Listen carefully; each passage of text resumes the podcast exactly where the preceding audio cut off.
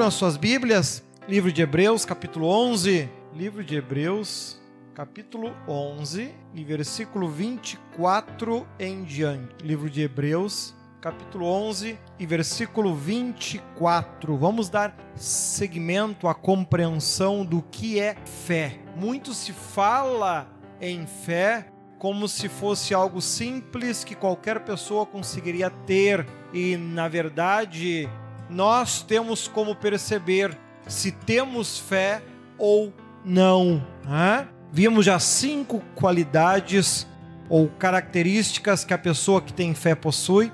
Vamos ver mais duas e o resultado de tudo isso.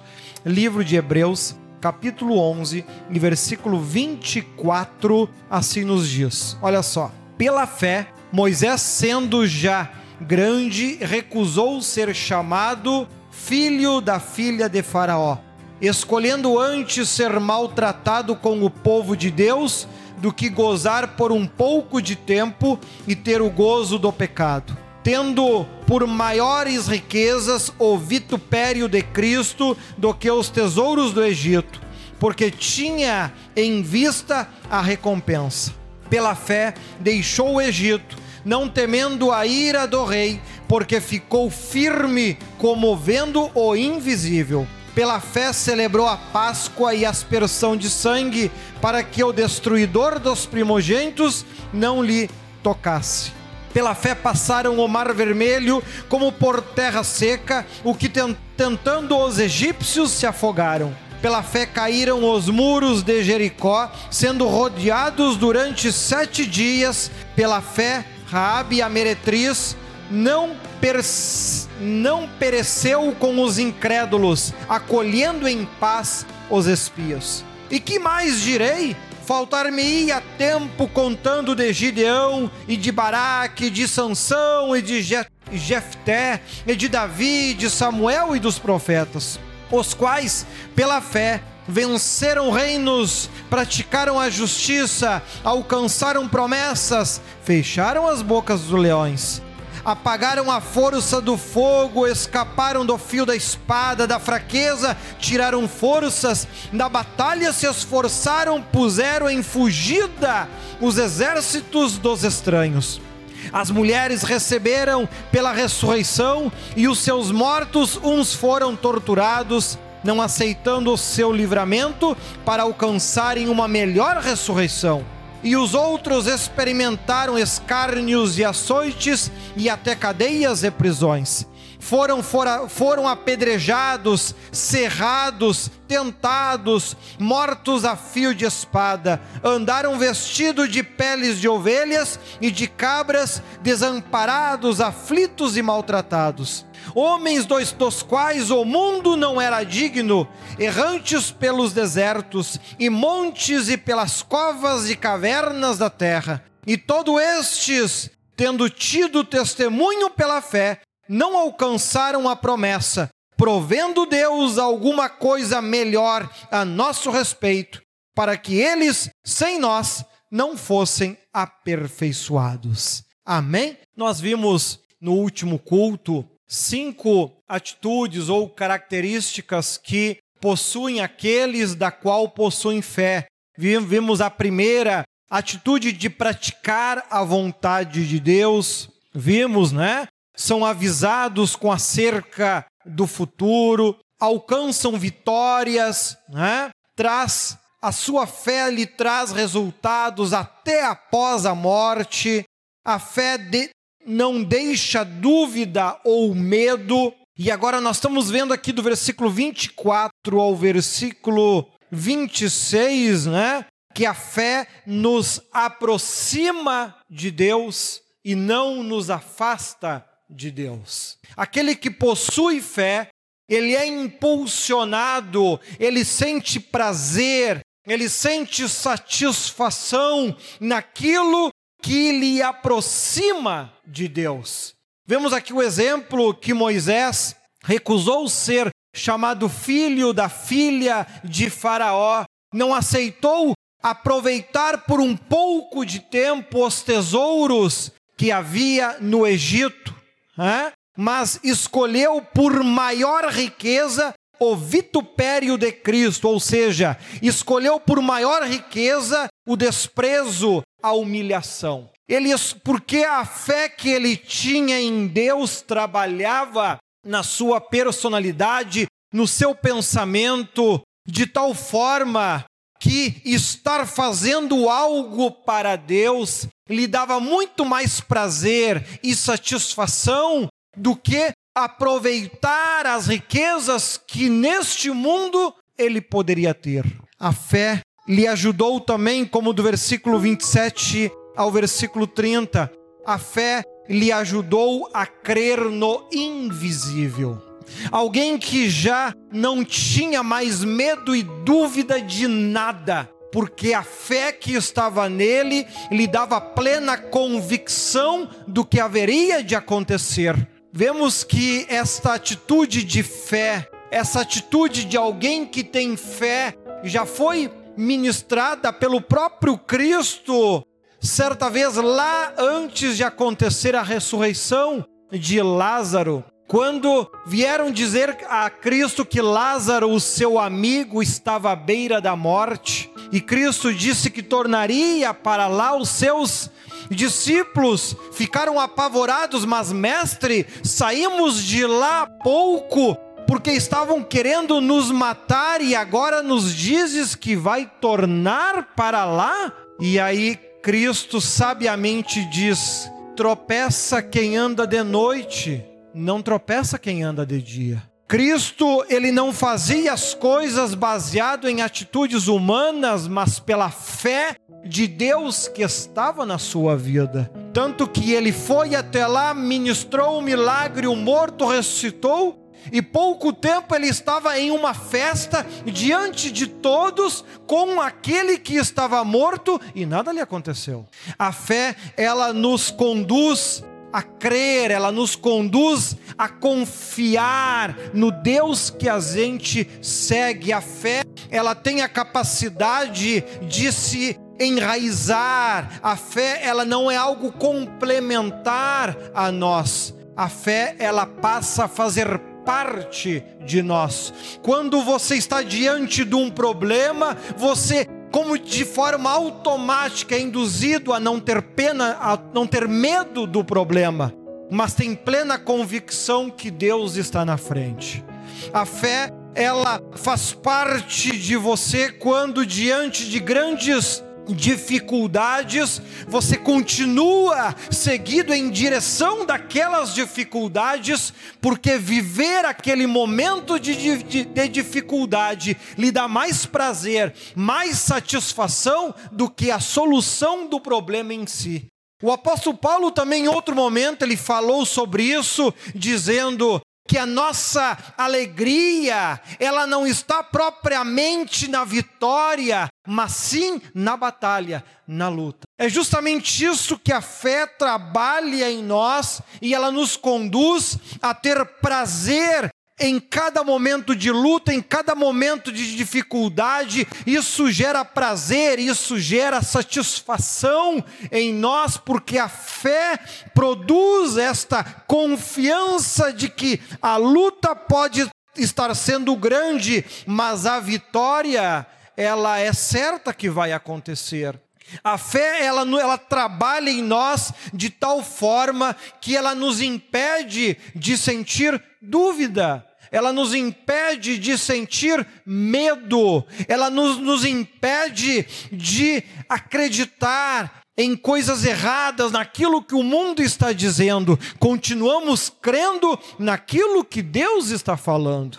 Ela se torna tão forte em nós que até a morte perde o significado. Morrer passa a ser algo como parte da nossa vida e da nossa história, como o apóstolo Paulo também pronunciou em outro momento, dizendo: Se vivo, vivo para Cristo, mas o morrer é ganho. Ao longo desse momento ele dizia: Peço a Deus que, se me permitir, eu vá até vós pelo menos mais uma vez. Mas se morrer, é ganho. Mas se viver, continuo pregando a Cristo. Deixa de ser um problema a morte. deixa de, pois aquele que está contagiado pela fé, ele valoriza pouco aquilo que é desta terra e muito aquilo que é de Deus. As coisas que possuem vão gradativamente deixando de ter tanto significado e valor, mas as, as usa para se aproximar de Deus e não para se afastar dele. As bênçãos que alcança lhe aproximam de Deus, não lhe afastam de Deus. Pois nesta sétima qualidade passamos a crer no invisível característica que estudamos lá no primeiro versículo deste capítulo. A fé é a certeza das coisas que se esperam e a prova daquilo que não vemos. Vivemos uma época onde muito se fala na pandemia, muito se fala na pandemia. Alguns brigam até se devem voltar para a escola ou não. Alguns acham absurdo, em meio a uma pandemia, fazer um culto. Imagina se todo mundo adoece. Amado, se na minha igreja todo mundo adoecer e todo mundo morrer, eu creio que todo mundo vai para o céu. É ruim ir para o céu? É ruim? Não. Mas e a família, amado? Se a minha, qualquer pessoa da minha família morrer, eu creio, tudo vai para o céu. É ruim eles ir para o céu? O problema é que o ser humano está tão apegado a essa terra, está tão apaixonado pelo pecado, que ele não consegue enxergar Deus mais. Ele não consegue enxergar Deus. Ele fica feliz por uma casa nova que compra, mas não dá a mínima se entra numa igreja, sente o Espírito Santo ou não. Ele não dá a mínima se já é batizado com o Espírito Santo ou não. Mas se começa a namorar ou casa, é motivo para contar para todo mundo. O dia que for batizado com o Espírito Santo, duvido que algum amigo vai ficar sabendo. Não vai, porque tem vergonha. Mostrar o namorado ou a esposa, não, aí é motivo de orgulho. Por quê? Porque mostrar aquilo que é da terra é prazeroso. Mostrar Jesus não é. Essa é a vida que o mundo se, a situação que o mundo se encontra hoje. E aí o texto, ele conclui apontando duas situações ali do versículo 34 ao versículo 35, apagaram a força do fogo, escaparam do fio da espada, da fraqueza, tiraram forças na batalha, se esforçaram, puseram em fugida os exércitos dos estranhos.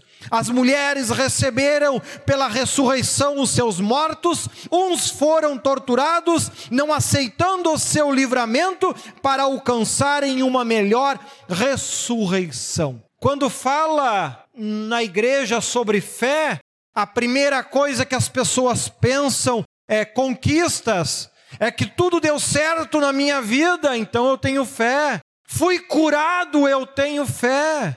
Deus se manifestou me dando uma casa, uma família, então eu tenho fé. Para o cristão ter fé é amontoar um monte de coisa neste mundo. Isso é ter fé.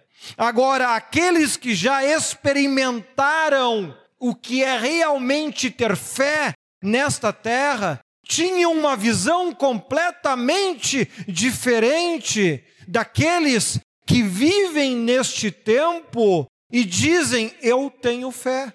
E o apóstolo descreve do versículo 36 como foi o fim da vida destes que tinham fé em Deus.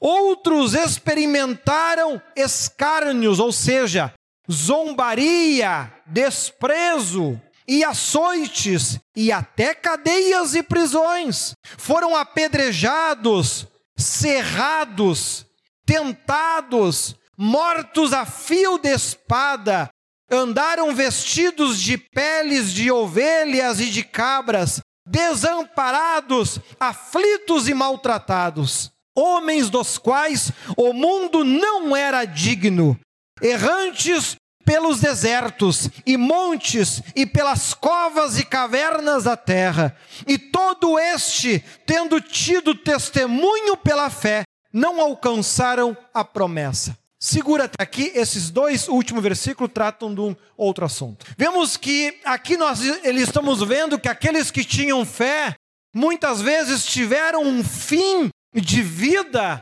que nenhum de nós deseja ter. Nenhum, nenhum deseja ter. Porém, eles estavam com a fé tão enraizada na sua vida, a fé estava tão, já fazia parte de tal forma da sua vida, que o momento da morte era o momento de satisfação. Há relatos de cristãos que eram mortos por leões nas arenas e os seus corpos eram encontrados sorrindo, porque o momento aquele, a fé que estava neles era mais forte do que o pavor do problema que estavam enfrentando. A confiança de que na sua vida ia acontecer aquilo que Deus queria que acontecesse era maior do que o medo, do que a dúvida, do que a desconfiança. Mas por vezes as pessoas não, não conseguem sequer saber entender o que é fé, muito menos ter. Às vezes se trancam em casa como se fossem ficar protegidas deste mal. Milhões e milhões de pessoas já morreram e estão no tormento e não morreram de Covid, morreram de muitas outras coisas. E adiantou alguma coisa? Fez alguma diferença? Nós precisamos compreender essas coisas que o nosso coração ele tem que ser moldado pela fé para que ele aprenda a olhar para Deus e não para o mundo.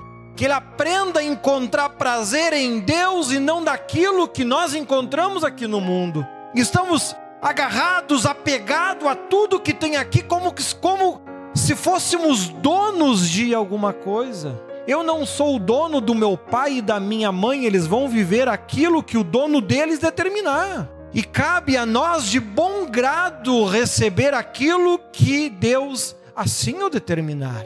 Porque cremos que o nosso tempo aqui sobre a terra um dia vai terminar. Se vai ser amanhã ou daqui 100 anos, Deus o sabe, aquilo que ele determinar para mim tá bom. Mas por vezes nós estamos tão agarrados, apegados a tudo que está aqui, aqui na volta, que não conseguimos sequer enxergar confiança, enxergar de fato fé e amor por Deus. Simplesmente vivemos rotinas. Vivemos rotinas no nosso dia a dia. Terça-feira ir à igreja, quem sabe quinta não. Sábado ir à igreja, quem sabe domingo não. Eu vou à igreja, escuto cinco ou dez hinos, escuto uma palavra, recebo uma oração, dou a minha oferta e volto para casa. No próximo culto se repete novamente a mesma coisa. Diante de grandes problemas, se apavora, chora, reclama, pranteia. Por que isso? Por que chora? Por que pranteia? Porque não tem fé vive uma vida de crente vazia, vazia, sem Deus. Uma vida onde conquistou apenas títulos, conquistou cargos, conquistou funções, só não conquistou o Espírito de Deus na sua vida. E aí, quando Deus olha para o mundo, relata que 95% está contaminado. 95% de todo aquele que, que diz eu amo Deus, se Jesus voltasse hoje, ficava. E você faz parte de qual turma? Dos 95% ou dos 5%? Deus, Deus o sabe. Mas que nós consigamos perceber que este capítulo 11 de Hebreus, ao relatar fé, e ao dar uma imensidão de exemplos e comportamentos que devem ser imitados por nós, que devem ser imitados por nós, que devem ser valorizados por nós, que devem ser cultivados por nós, ao nos desapegarmos daquilo que está aqui na terra e nos apegarmos em Deus.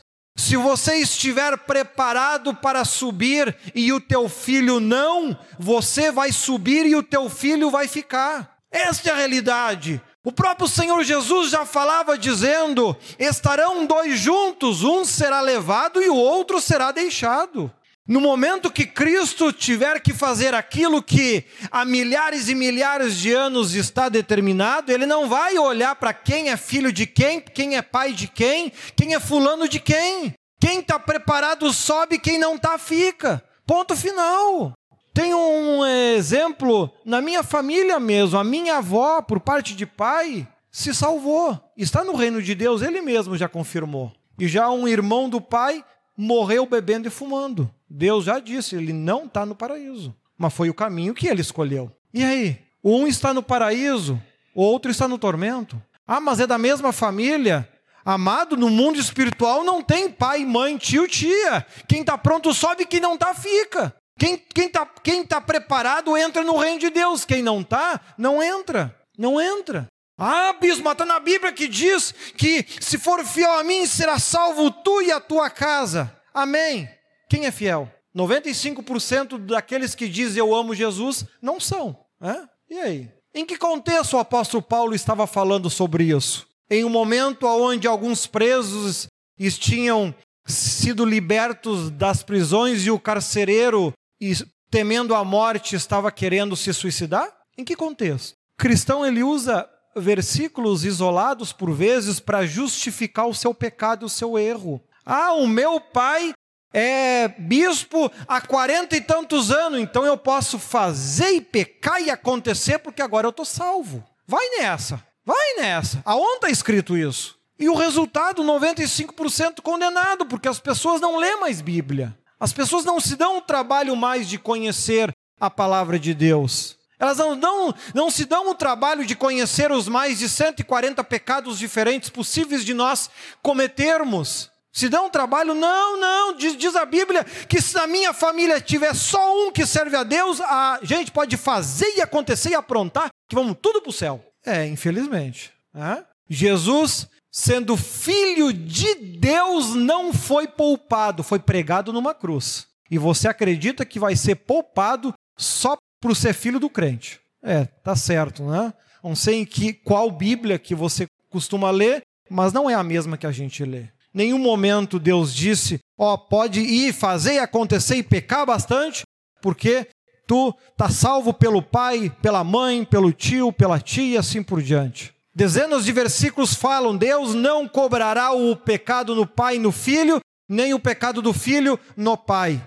E assim como ele não cobra o pecado, também não abrange a salvação. A salvação é individual. Cada um tem que buscar a sua. Cada um tem que buscar a sua. Ninguém está salvo. Salvo está quem já está no reino de Deus. Mas na, nas igrejas hoje é comum você escutar as pessoas: eu estou salvo, eu estou salvo. Pois é, quando eu, quando eu escuto Deus falar pelos profetas, 95% está condenado. Tudo acreditando que está salvo. Amados, é tempo de nós nos voltarmos ao primeiro amor e parar de darmos desculpas e desculpas e desculpas e desculpas. Ah, mas eu não creio assim tanto, eu não consigo crer. Amém, você não consegue crer aqui, mas no inferno tu vai. Garanto que lá tu vai ser um crente que, olha, vai clamar a Deus lá como tu nunca clamou na vida, não te preocupa. Você vai ter milhões e milhões e milhões de anos para treinar. É escolha. Cada um escolhe o seu caminho, cada um escolhe a sua vida. Eu tenho que fazer a minha parte com Deus, assim como meu pai e minha mãe estão fazendo a parte deles com Deus. Os meus filhos vão ter que fazer a parte deles com Deus. Se qualquer um deles escolher o caminho do pecado, vão estar al alcançando o tormento eterno. Assim como minha avó está lá no paraíso e o meu tio não. Por quê? Porque pregava atrás do altar, decidiu ir para o mundo, beber, fumar, fazer e acontecer.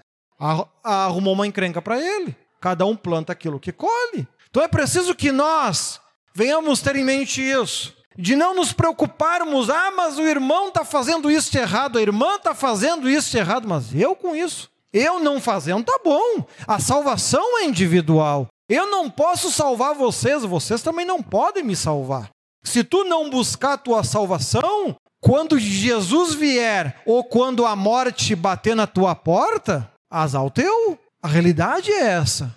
Todos os dias, pessoas de todas as idades morrem. Onde é que você leu que só velho morre? Aonde? Tem velho que está com mais de 100 anos dando risada e os novos estão caindo tudo. E aí? É tempo de nós nos voltarmos para Deus. É tempo de nós pararmos de usar a fé dos outros como bengala. Ah, mas o pai e a mãe, eles são crente fiel. Se eu der umas pecadinhas, não vai ter problema. Vai nessa. Tem um monte de filho de, de, de crente no inferno hoje. Tem um monte de filho de pastor que está queimando no inferno hoje. Por, porque foram nessa. Nunca leram a Bíblia de capa a capa. Nunca, eles nunca ficaram sabendo que, que nem Jesus, que era o filho do Criador, foi poupado. Mas ele achou que ele ia ser poupado só porque ele é filho do fulano. É tempo de nós nos voltarmos para o Senhor Jesus. Mas a escolha é individual eu posso continuar dando ouvido ao pecado que grita na tua mente, no teu coração. Ah, mas tu tá bem assim. Tu não faz mal a ninguém. Tu não prejudica ninguém. Deus entende que tu não consegue. Deus entende que tu não tem força. É, vai nessa. Lá no inferno tu vai ter muita força, porque o fogo vai vir debaixo mesmo. Então busca a presença de Deus enquanto você pode achar tudo que você tem hoje de bênção que você já alcançou. Diz a Bíblia: cuide para que você não caia. Cuidado com o orgulho, cuidado com eu tô salvo. Pai mesmo, esse criança me contou um exemplo de um irmão que Deus usava tanto homem que ali na, ele pregava ali na frente do mercado público em Porto Alegre. Se uma pessoa endemoniada passasse pela sombra dele, o diabo se manifestava. Só que isso subiu para a cabeça. Resultado, morreu bêbado pescando aqui no rio. Aí vai dizer para mim que ele está no céu agora. Mas tudo aquilo que Deus faz por mim ou por ti, quem fez foi Ele, não fomos nós. Todas as almas que você já ganhou, nenhuma é tua. Todas foram ganhas graças a Jesus ter morrido na cruz. Caso contrário, não tinha sido ganha. Tudo que acontece é Deus que faz, são os anjos que ministram e realizam, é o Espírito Santo que faz a obra. A gente apenas transmite. Nós somos apenas como essas caixas de som, apenas transmite a voz que está chegando até elas. A hora que desligar o microfone, elas não fazem mais porcaria nenhuma. Assim é eu e você. É?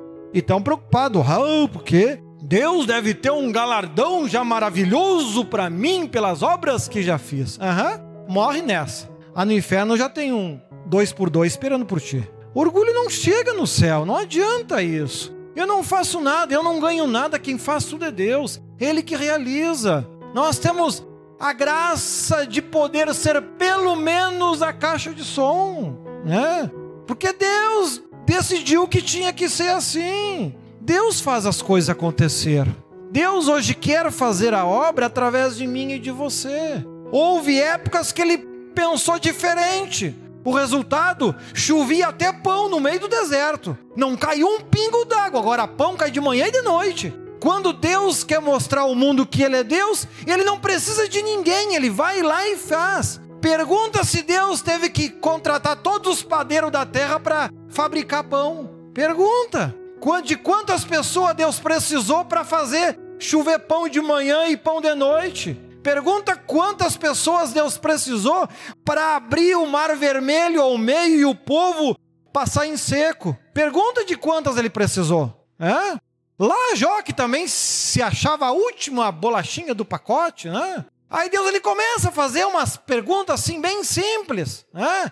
Já que tu é um crente tão importante na obra, onde é que tu estava quando eu criei o mundo? Onde é que tu estava? já que tu é tão importante, tão especial, tão fundamental, né? A obra não existe sem eu. Tá? Então onde é que tu estava quando Deus criou o sol? Só falta dizer agora que a lua foi tu que criou também. É preciso que nós tenhamos consciência da nossa insignificância. Nós somos tão boa gente, tão boa gente, que Deus determinou: do pó eu fiz vocês e para o pó vocês vão tudo voltar. É preciso que nós venhamos ter consciência consciência principalmente da nossa ignorância. Ignorância quando não, não aceita Jesus. Ignorância quando não coloca Deus em primeiro lugar. Ignorância quando começa a chorar porque está com um problema na vida. Vai resolver todos os problemas com as lágrimas que estão caindo. Ah, vai. Irmão, desse bobo besta. Ora e clama a Deus que Ele te ajuda. Não perde tempo chorando.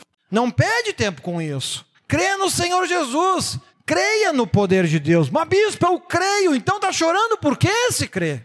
Se Deus definiu que no ano de 2021 é para te levar só porrada, é só porrada e pronto. Jesus, obrigado por cada tapa. Quem sabe eu estou precisando para me converter, porque No final de 2021 eu vou puf. Então Deus vai dar bastante porrada ao longo do ano que é para me salvar no final. Deixa o homem trabalhar. Ele sabe o que faz por mim, ele sabe o que faz por você. É?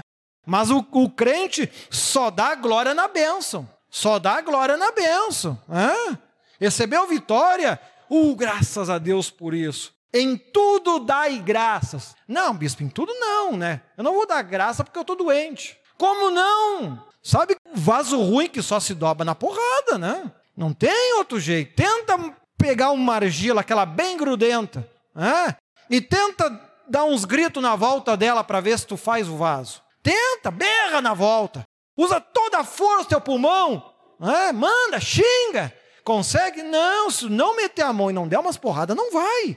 Tem crente que é assim, que é tão boa gente, mas tão boa gente que se não for na porrada não vai se converter. Pena é quando há aquelas pessoas que não se convertem nem na porrada. Aí que é o problema. Passam a vida toda, a vida tranquila, comendo, engordando, fazendo regime, emagrecendo um pouco mais, engordando de novo. Né? E a meta de vida é comer, engordar, emagrecer, comer, engordar, emagrecer, comer, engordar, emagrecer, e assim vai a vida. Né? Está na metade do culto já pensando, bah, eu estou com uma fome, já pensando o que, que vai comer. Porque ele não tem outra utilidade na terra. É comer, engordar, emagrecer, comer, engordar, emagrecer, comer, engordar. Ele só veio para o mundo para comer, engordar e emagrecer. Só não tem outra utilidade. Deus não consegue usar para mais nada. É só comer, engordar e emagrecer. Mas vai parar onde assim? Hã? Vai chegar onde assim? É preciso que nós tenhamos consciência para que a fé tenha liberdade de se manifestar em nós. Para que a fé tenha liberdade em se manifestar na tua vida. Né?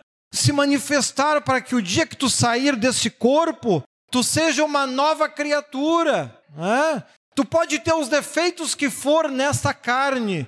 Se você morrer salvo quando tu entra no céu, tu não tem mais defeito nenhum. A alma é perfeita. É essa carne que vai se destruindo dia a dia. Busca a Deus para a tua vida. Busca a Deus para a tua casa, busca a Deus para a tua família. Leia em casa todo este capítulo 11, entenda a importância deste, dessas sete qualidades que o texto descreve, que você deve possuir ao longo da tua vida para que a fé seja real e verdadeira em você, para que você não venha simplesmente vegetar sobre esta terra e no final da vida você perceber que fez bobagem, ficar impressionado que não sabia. Não sabia o que a vida toda dizia que não conseguia, que não conseguia, que não cria, que não pode. É, tu vê, eu acho que não é assim, eu acho que não precisa tanto, eu acho que é exagero do bispo. Ah, quando chega lá no final que errou o caminho, aí, aí, aí quer voltar. Aí quer voltar e fazer o exagero em dobro. Não, mas não adianta mais, aí já era. Ou você chega até o céu por fé, ou você não chega lá. Sem fé, é impossível agradar a Deus. Versículo 6. A salvação está na vida e no coração de cada um de vocês. Vocês têm todo o direito de sentir prazer em pregar a palavra de Deus, em divulgar, em falar de Jesus. Vocês têm todo o prazer em estar ansiosos para chegar em casa e fazer aquilo que faz a vida toda. Comer, engordar, emagrecer. Comer, engordar, emagrecer. Comer, engordar, emagrecer. É? Porque é isso que te dá prazer. É? O prazer está em comer tudo que dá vontade. O prazer está em emagrecer, emagreceu 100 gramas. Nossa, enlouquece. Faz até uma churrascada para comemorar. Porque é o que dá prazer. Deus não, não, não mostra nenhum significado. Deus não tem nenhuma importância na vida dessa pessoa. Não tem. O prazer que ela tem é aproveitar este mundo. Mesmo tendo lido ali conosco, né, que Moisés abriu mão disso, abriu mão deste prazer, né? como está aqui no versículo 25, né? escolhendo antes ser maltratado com o povo de Deus do que por um pouco de tempo ter gozo do pecado. Né? Garanto que grande parte do crente de hoje sequer algum dia leu esse versículo 25 na vida. Quando ia ler Hebreus, li, leu o 11, o 1 e o 6. Pronto, acabou. Leu, é, é os mesmos que estudam o livro de Jó. Leu o capítulo 1 que disse que ele é fiel, pronto.